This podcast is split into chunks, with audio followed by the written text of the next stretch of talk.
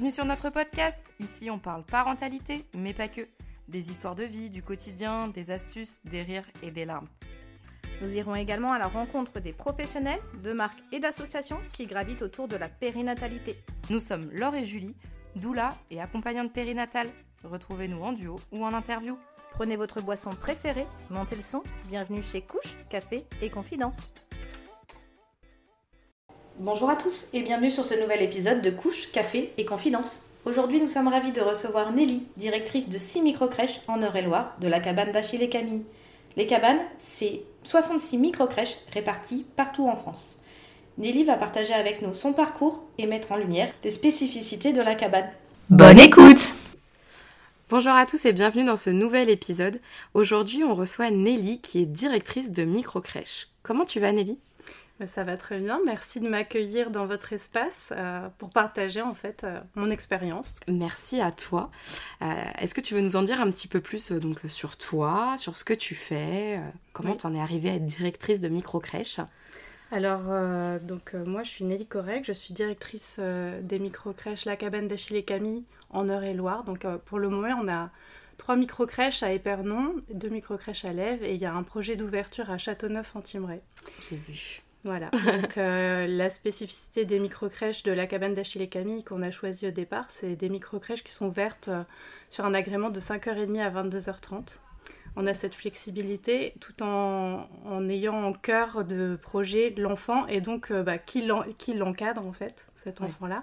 Et donc on a quatre professionnels par microcrèche qui interviennent en cœur de journée auprès du groupe d'enfants qui va de 12 à 14 enfants format micro-crèche, en fait, ce sont des crèches de petite taille, comme euh, leur nom l'indique. Oui, c'est ça. Quelle est la différence avec une crèche classique euh On accueille 12 à 14 enfants. Euh, c'est le maximum par établissement.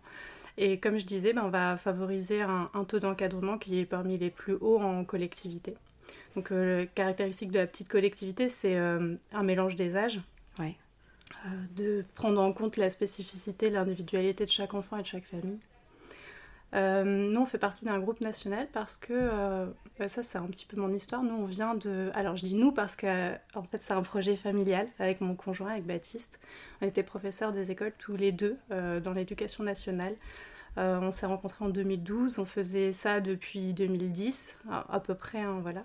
on a travaillé dans différents, différents milieux scolaires, notamment à l'étranger, et quand on arrivé au sein de l'éducation nationale, on a voulu y mener des expériences euh, pédagogiques. On a notamment opté pour le mélange des âges dans nos classes pour euh, euh, le libre choix d'activité. Mmh. Donc c'était important pour nous que l'enfant soit acteur de ses apprentissages, que l'adulte ne soit pas, comment dire, à l'origine de chacune de, ses pulsions d'apprendre.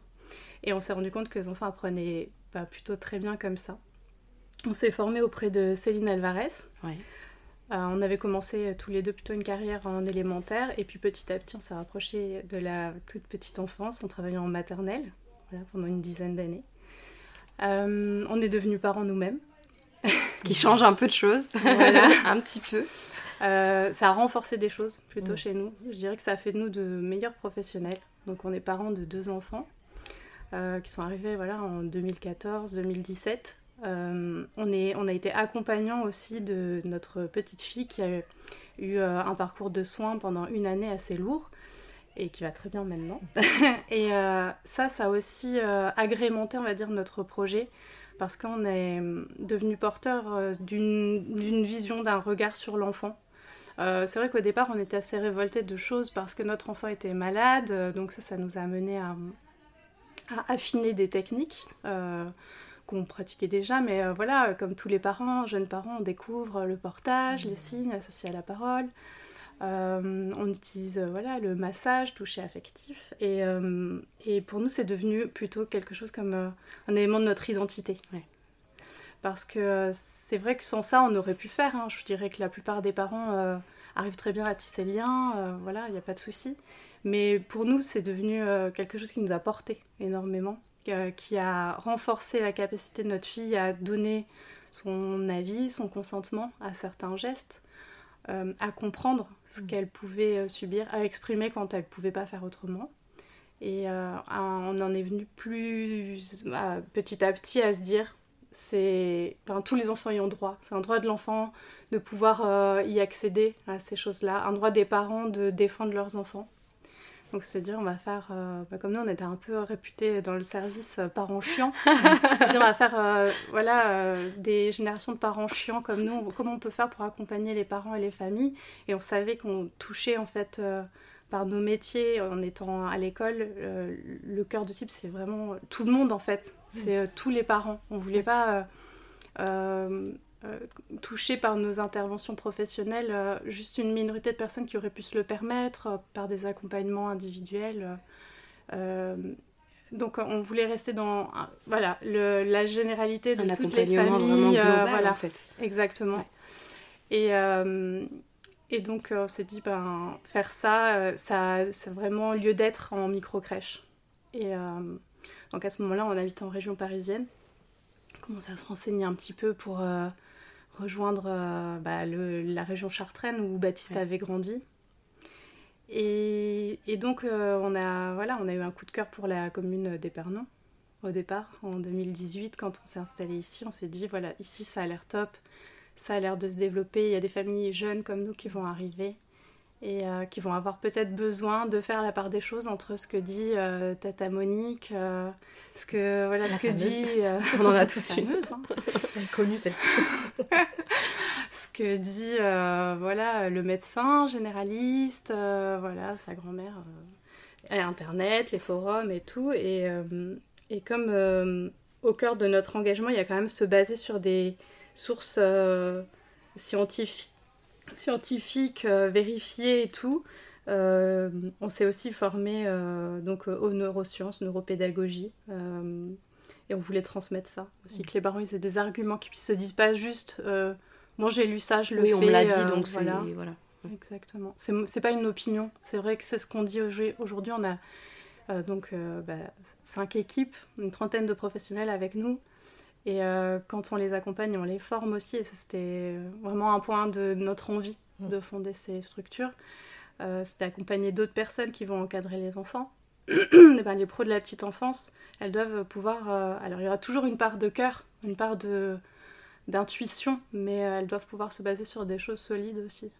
Et pas juste opposer bah, une, impression ou voilà, quelque chose de volatile et, qui est dangereux finalement parce que parfois ça, ça peut faire des dégâts sur des familles euh, quand quelqu'un qui est un petit peu doté comme ça d'une tribune comme euh, bah, un professionnel de la petite enfance qu'on croise euh, matin et soir aux transmissions donne son opinion personnelle sur les choses. Et je dirais dans tous les milieux, nous on a côtoyé beaucoup le milieu médical aussi. Ça nous a interpellés parfois d'avoir des avis non sollicités sur des choses non médicales. Et ça a été facile justement de trouver des professionnels, euh, des équipes euh, qui partagent vos valeurs. Est-ce que ça a été quelque chose de très innovant pour elles? Parce que je suppose que c'est pas forcément ce qu'elles apprennent en école. En fait, euh, ça reste quand même quelque chose de comment dire T'as compris ce que je voulais dire Non, c'est, alors il y a du changement, je trouve, dans l'esprit des formations. Même on travaille avec certains CFA, on échange avec eux, on voit qu'on est aligné sur plein de choses. Mm. Euh, et puis, y a, voilà, y a c'est notre époque. Il y a du très bon comme euh, du très mauvais, ou des choses qui se perpétuent. Des... Mais bon, je, dirais, on n'arrivera jamais à avoir 100% euh, de satisfaction sur les personnes qu'on peut recruter. maintenant, les équipes qu'on a à l'heure actuelle sont des personnes vraiment de qualité. On, les a sélectionnées davantage sur leurs valeurs que sur leur diplôme. On cherche vraiment des, profils de personnes qui ont envie d'être dans cette dynamique de prendre soin de l'autre déjà. Ça se ressent. Pour en connaître plusieurs, euh, ça se ressent vraiment. Elles sont passionnées, euh, vraiment passionnées par ce qu'elles font. Et ça, je trouve que c'est incroyable d'avoir réussi ce pari. Euh. Ouais, sur toutes. je connais pas tout le monde, mais je commence à en connaître beaucoup. Et c'est vrai qu'elles sont toutes. Mm. Ouais. En tout cas, on a toujours euh, à l'arrivée des professionnels qui nous disent euh, J'ai jamais travaillé comme ça, j'ai jamais travaillé dans cette ambiance-là, que ça les déstabilise ou qu'elles s'en réjouissent.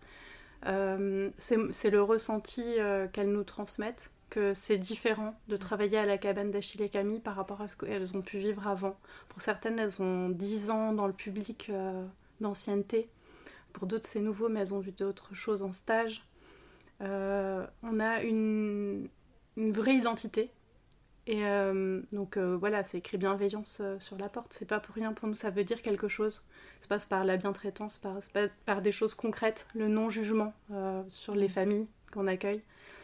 Et, et oui, voilà, elle reste pas indifférente à ça, en tout cas. Ouais, ouais puis on entend tellement de choses sur les crèches en ce moment. Ça s'est un petit peu calmé, mais mm c'est vrai que c'est difficile. Est-ce que justement tu as des mots un petit peu pour les parents euh, euh, qui vont mettre leur enfant en crèche, en micro-crèche voilà, Est-ce que tu aurais des petits conseils, des petites astuces euh, Parce que ça peut être difficile pour l'avoir vécu, voilà, de mettre son enfant en garde, c'est une très grande étape qui fait peur. Alors, je dis toujours en plaisantant que je suis la présidente du syndicat international des mères, des mères poules. que ces micro-crèches, je les ai créées parce que on, est, on avait très envie, nous, de faire partie d'un élan pour ça je dis national, mais un, élan euh, voilà, de l'époque en fait, euh, social autour de l'enfance. Euh, on parle voilà, des scandales sur les crèches, les micro-crèches, qu'elles soient privées, publiques, il faut regarder partout. Et je pense même, voilà, pour y avoir travaillé dans les écoles, il y a plein de choses qui ne vont pas. dans le milieu hospitalier, ça nous a sauté aux yeux et c'est ça qui nous a permis aussi de nous remettre beaucoup en question sur là où on voulait continuer voilà, de faire carrière. De toute façon, euh, il y a toujours des initiatives très positives et il faut leur tirer euh, notre chapeau parce que voilà, c'est des conditions de travail très difficiles euh, dans l'éducation nationale, mais ça ne justifie pas tout.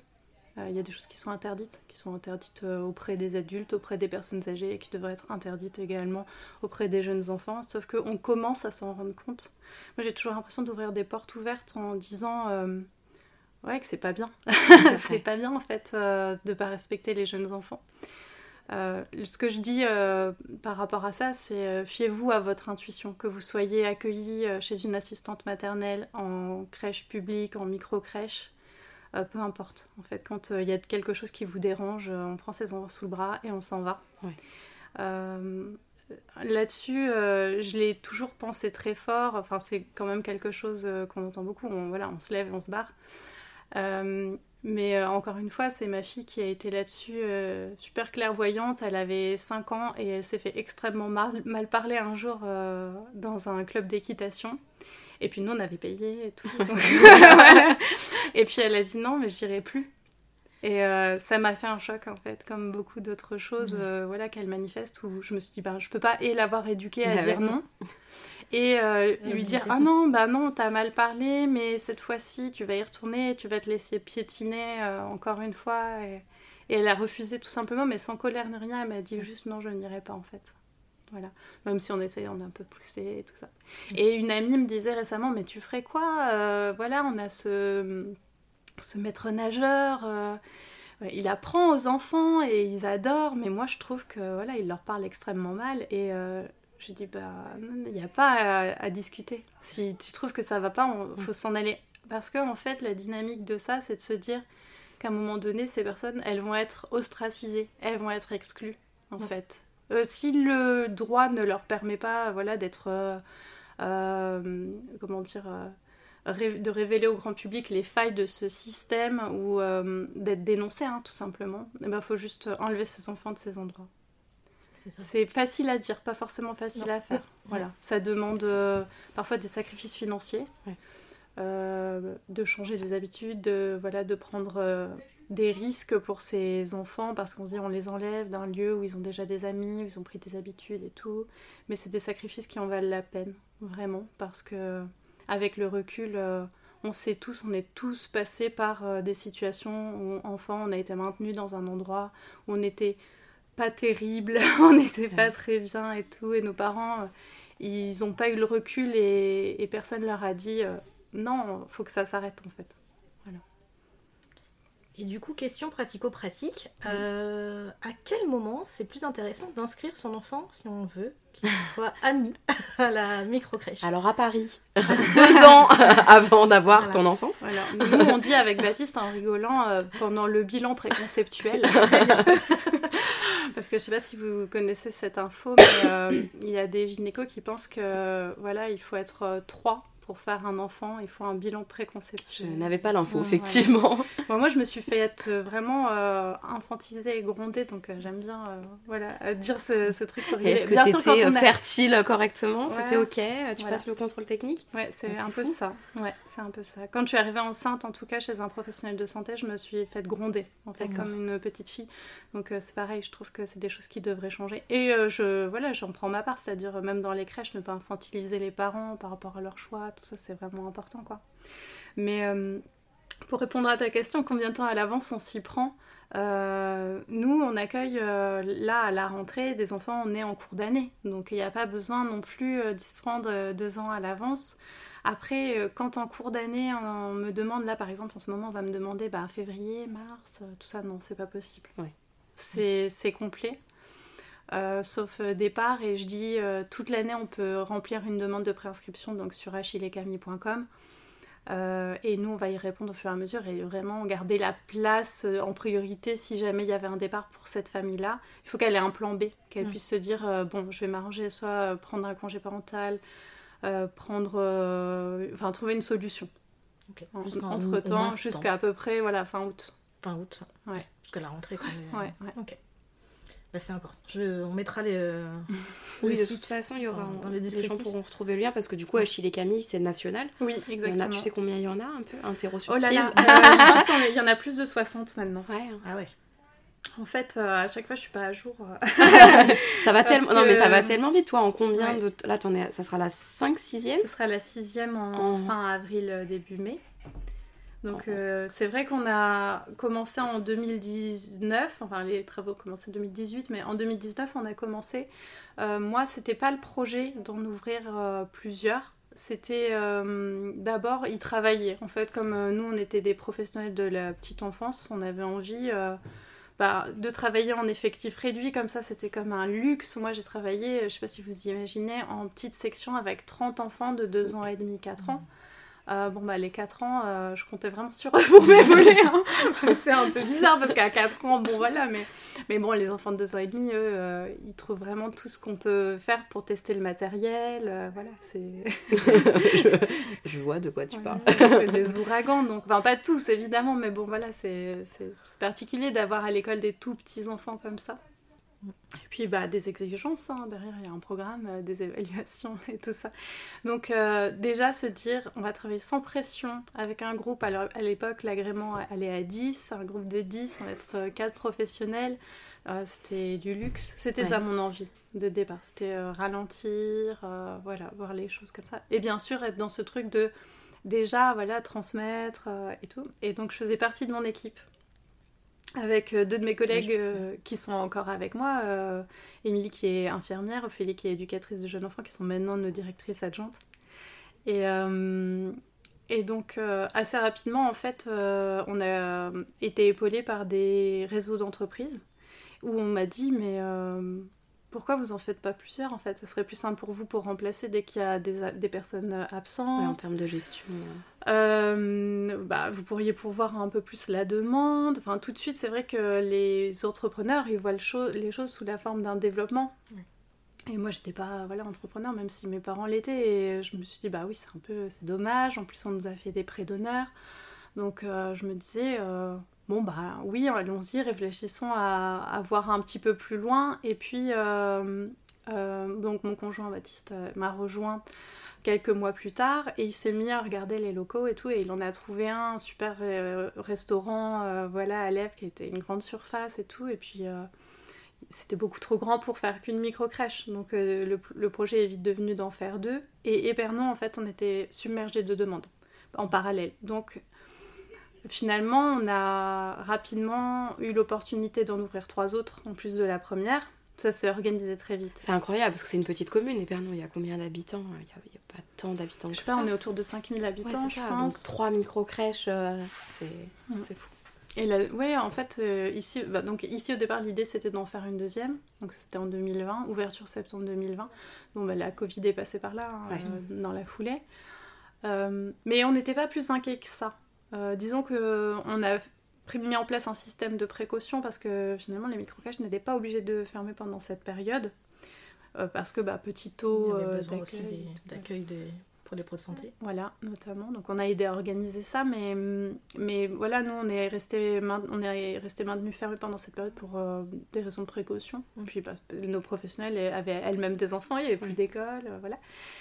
Euh, et on a quand même réussi à ouvrir voilà, deux micro-crèches en septembre 2020 et la, la quatrième c'était en janvier 2021, un petit peu après.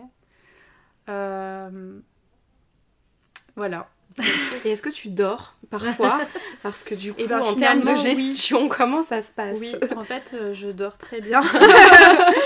Alors, euh, non, mais ça c'est pour la blague, mais en fait, euh, quand j'ai commencé, j'avais quand même une grosse partie de mes journées où j'étais auprès des enfants. Ouais.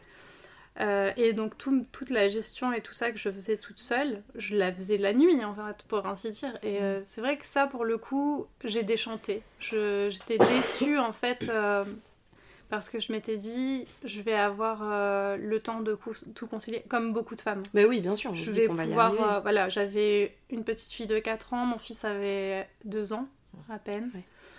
je, je l'accueillais je pensais que ça, ça, allait être fluide. Je pensais que voilà, mais en fait euh, c'était compliqué, y compris euh, voilà dans notre euh, vie de famille, vie de couple et tout.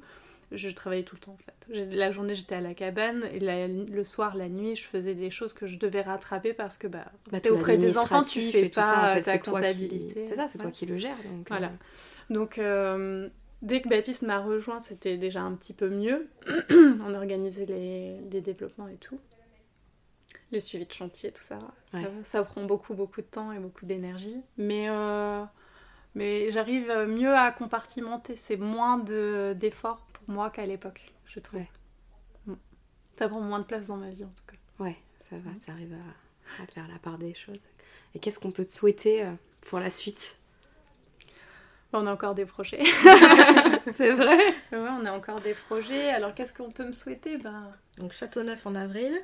Ben ouais, Châteauneuf qui arrive. Euh, là-bas, c'est aussi un projet qu'on a fait. Alors, nos objectifs changent et évoluent. Alors, c'est un peu bizarre de dire ça. Il y a un proche récemment qui m'a dit Pourquoi vous faites ça? Ça augmente pas. Alors, il faut savoir, c'est une activité pour toutes celles qui aimeraient euh, s'y lancer qui n'est pas très lucrative. Mmh. Alors, nous, on gagne nos vies et on est heureux de créer de l'emploi et tout ça. Mais comme ce proche, en fait, voit pas forcément les choses comme ça. C'est plutôt quelqu'un, voilà. Euh, école de commerce. Et, oui. et il m'a dit, mais pourquoi? Pourquoi vous faites ça En fait, quel est l'intérêt? Et quand je lui ai dit, bah, ça crée de l'emploi, ça crée des places pour les parents et tout, il était mort de rire. Enfin, mmh, c'est vraiment... Euh, euh, non, une vocation sociale. Voilà. Euh, alors, euh, c'est pour ça que ça me paraît étrange presque quand tu me dis qu'est-ce qu'on me souhaite à moi euh, j'ai l'impression que moi et la cabane, c'est pas, euh, on n'est pas, enfin, on fonctionne. Moi, je travaille euh, dans la cabane et elle est un, presque un corps qui fonctionne, qui respire. Une personne à part Ouais, ouais, c'est ça. Maintenant, elle est devenue une entité, quoi, avec toutes ses composantes. Et le projet de Châteauneuf Antimré, il a été motivé par le fait que c'est une bonne part de nos professionnels travaillent par là, enfin, vivent par là-bas et venaient travailler chez nous un peu plus loin. Et on s'est dit, bah, bah, faisons une micro-crèche là-bas, il y a un besoin euh, voilà, qui, est, qui est évalué et tout.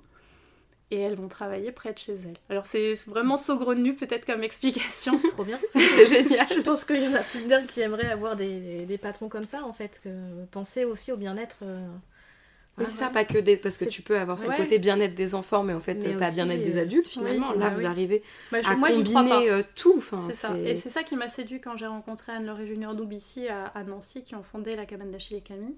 C'est que je trouvais qu'il y avait quelque chose de très cohérent dans leur vision des choses, dans le fait de prendre soin des pros, de prendre soin des enfants, des familles et tout. Tout ça, ça avait du sens en fait. Oui. Moi, je suis arrivée là-bas. Euh, avec euh, mon petit garçon en portage que j'allais et tout. J'étais pas, comment dire, euh, le, cliché de la personne qui va entreprendre. Avec le tailleur et les talons aiguilles. Loin de là, je suis arrivée vraiment comme ça, comme j'étais. Et euh, ils m'ont très bien accueillie comme ça, comme j'étais. Donc euh, c'est ce qui m'a fait penser qu'on on allait se comprendre, même si on n'était pas forcément pareil, mais on allait pouvoir travailler ensemble. Et vous avez justement cette liberté de choix, comment ça fonctionne un petit peu la cabane d'Achille et Camille, si tu veux en dire plus? Est-ce que c'est un peu. Euh, vous avez votre indépendance ou il y a des choses qui sont communes au groupe On a euh, un ensemble de, valeurs sur lesquelles voilà, on est intransigeant et c'est des valeurs communes, on va pas, euh, on va pas déroger à ça. on a des codes visuels. Ouais. Voilà, qui sont aussi très axés pédagogiques parce que c'est de la sobriété pour l'œil, pour le développement des enfants. On sait à quel point ils ont besoin voilà, de ces couleurs douces, de la luminosité, de, des environnements euh, chaleureux, mais en même temps pas surchargés et tout ça. C'est vrai que la petite enfance, c'est souvent des couleurs criardes, hein, avec beaucoup de, déco et tout. Donc, euh, bah, moi, je me reconnaissais là-dedans parce que bah, montessorienne dans l'âme, euh, voilà, j'avais envie de ça, de sobriété. et puis, bah, aussi un niveau d'exigence, hein, surtout le bâtimentaire. Hein. En fait, c'est eux qui élaborent nos plans. On y travaille ensemble. En tout cas, il y a une architecte à la cabane qui, est, qui se consacre à ça. Et, et donc, euh, voilà, avec tous les matériaux qui sont répertoriés, tous les éléments qui peuvent être le moins polluants possible. Ouais, donc l'exigence est vraiment. Euh, ouais. En fait, c'est très cadré. On a même euh, eu. Enfin, on a eu le privilège, entre guillemets, de suivre l'évolution sur les fournisseurs. Ces dernières années, ils ont même lancé leur propre cuisine. Et tout ça, on en bénéficie. On sait qu'au fil du temps, s'il va y avoir des changements, tout ça, ce sera que dans un sens de l'amélioration. Oui, donc si des parents veulent, euh, envisagent du coup, tu donnes envie à inscrire dans d'autres cabanes à Chile Camille partout en France, elles vont retrouver tout ce que tu as décrit avant. Exactement. En fait. On a des couches qui sont éco-labellisées, fabriquées dans les Vosges. Euh, pareil, les, les, repas, ils sont fabriqués euh, pas très loin, dans l'Est. les produits sont tous éco-labellisés, sauf les désinfectants, bien sûr. Voilà, donc ils sont réduits. On a vraiment sur l'ensemble euh, des critères qui sont définis et qui, voilà, auxquels on ne déroge pas. Ouais. Ce sont des marqueurs du projet et on n'a aucune raison de déroger à ça en plus. Hein. Euh, ça fonctionne bien, euh, voilà. C'est chouette. Ça fait rêver. Je pense qu'il y a beaucoup de familles qui vont écouter en se disant bon bah faut en ouvrir une chez moi du coup. Mais il y en a pas mal je trouve. Là on en retrouve dans la plupart des villes et tout. Ouais ça commence à se démocratiser. Ça a été, ça a été fondé quand tu sais? Euh, je pense qu'ils ont démarré en 2014. Ouais, donc c'est franchement, ouais, 10 ans pour Marseille. 10 ans cette année, déjà.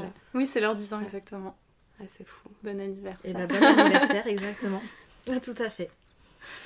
Et ben merci beaucoup Nelly. Est-ce que tu as quelque chose que tu as envie de rajouter? Ben, si je peux rajouter quelque chose, c'est euh, de ne pas se limiter parce qu'on a peur, euh, de ne pas s'arrêter à voilà, ce qu'on dans la situation dans laquelle on est, on se dit euh, bah, c'est confortable parfois voilà, d'être prof des écoles, euh, de rester un peu comme ça, mais il y a un truc qui est dissonant et euh, qu'on n'arrive pas à dépasser. Quand c'est le cas, je pense qu'il faut vraiment se poser les questions. Voilà. Sans que ce soit une injonction, mais en tout cas, j'encourage tout le monde à, le faire et, et, à se lancer en fait. Quand on, on a besoin, il faut y aller. C'était un chouette mot de la fin. Ça. Merci beaucoup. De toute façon, on mettra les réseaux, les sites internet. Réseaux, justement les réseaux. Sur quoi on peut vous retrouver? Il y a une page spéciale pour les cabanes d'Achille et Camille. Et est-ce que toi aussi tu en as une? Euh, Oui, nous sur les réseaux, on a une page à nous euh, qui va changer de nom. Je pense qu'on va Parce que là, tu peux pas mettre toutes les villes du coup. Camille.28. Je pense que ça va être ça euh, notre nom prochainement parce que bah, on dépasse euh, le nombre de caractères voilà. autorisés.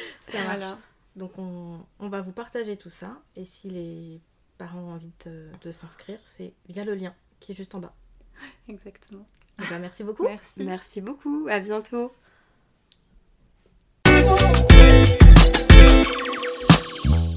Merci pour votre écoute. Abonnez-vous pour ne rater aucun épisode. Et parce que ce podcast, c'est nous, mais surtout vous, si vous souhaitez nous partager votre histoire, vous êtes les bienvenus.